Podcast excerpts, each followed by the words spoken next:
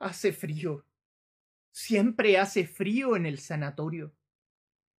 Lo que me lleva a especular que eh, tal vez, y solo tal vez, no se trate de una simple casualidad.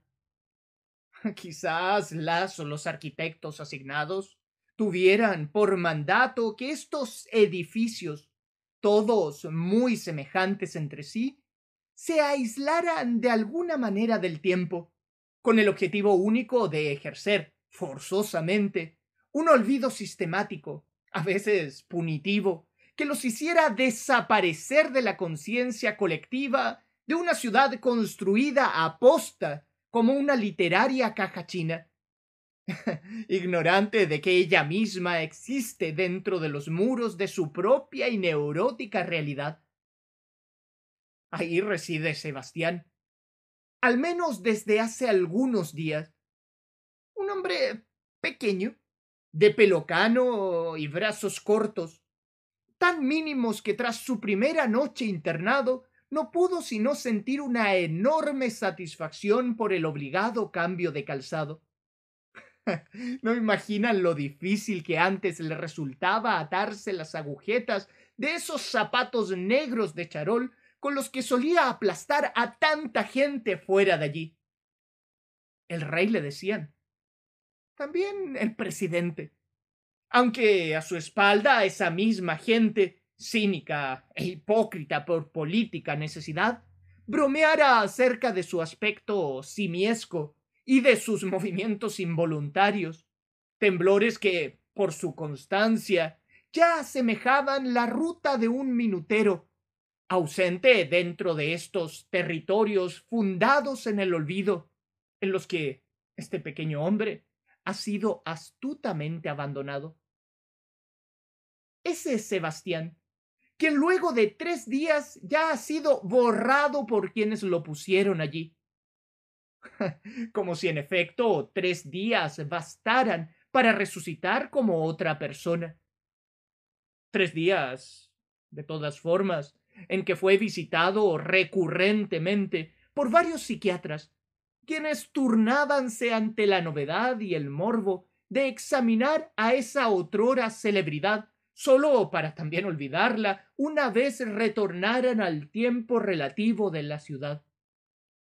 Ese es Sebastián, quien después de tres días sin registrar eventos destacables, comienza a gritar desesperadamente a causa de una memoria que lo golpea durante pleno reposo. ¿No escuchas? ¡Un peón! Es la palabra con la que el resto del manicomio se entera de golpe de la presencia de este nuevo inquilino. Que la verdad es que a nadie le importa un carajo dentro de esas paredes. Un peón. repite ahora, indignado entre carcajadas incrédulas que reverberan contra un techo cuya pintura cae ante el impacto de su voz, como escamas sobre una cama que se juzga enorme con su cuerpo encima. ¡Un peón! redunda hasta finalmente llamar la atención de los encargados de turno, quienes con cierto estén, deciden encaminarse hacia el dormitorio o celda de nuestro rey. Acostumbrado a salirse con la suya, Sebastián nunca pensó que un simple juego de ajedrez acabaría por arrebatarle esa templanza con la que había dirigido sus finanzas, sus proyectos e incluso a su familia familia y amigos que terminarían por privarlo de la libertad y de su propia existencia en un ataque de cuerdo sentido de supervivencia. Así es, el ajedrez, el juego de los reyes, y en consecuencia su predilecto, su juego, lo había traído hasta aquí. Casi tres jornadas había completado entre recuerdos complacientes acerca de sus jugadas maestras, como quien se niega a aceptar la locura y demanda, sí o sí, la visita de musas insanas para follar con su ego, hasta que, De repente, esa simple memoria aparece, casi terminando otro día victorioso y arrojándolo de improvisos sin escrúpulos hasta el séptimo círculo de su infierno. ¿Dónde aparece ella? ¿Dónde ve ese jaque mate en contra, repetido en su cabeza hasta el infinito? Y lo que es peor, a manos de un peón arrinconando a su rey. El rey ha caído. Luego una revancha y una nueva derrota seguida por el desquicio y la violencia, y en último lugar, cárcel o manicomio, solo para imponerse el último gracias a un dinero que no volverá a tener jamás y que le costará el olvido de todos quienes lo apoyaban. En aquel momento, casi a medianoche, Sebastián interrumpía con el arrebato de un demente el artificial silencio de los pasillos del frío sanatorio, revestido ahora como un abandonado purgatorio.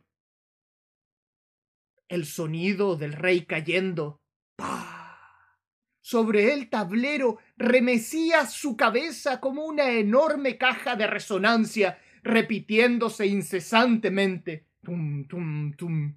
Un peón, un peón, un peón.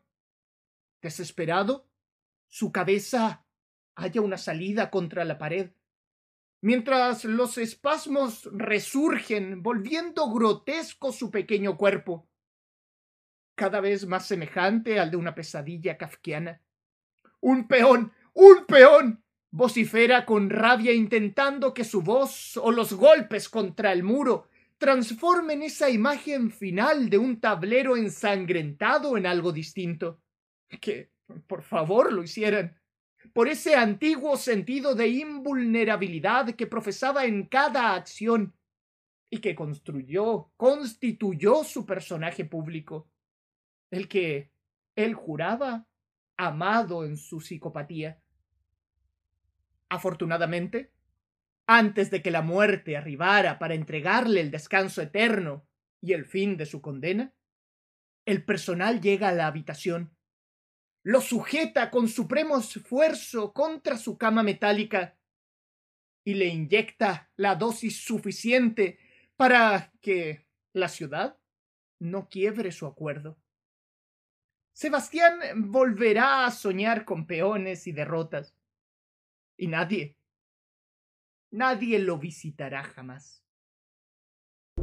Encuentra más contenido en la app Audacia Audiolibros, disponible en Google Play y la App Store.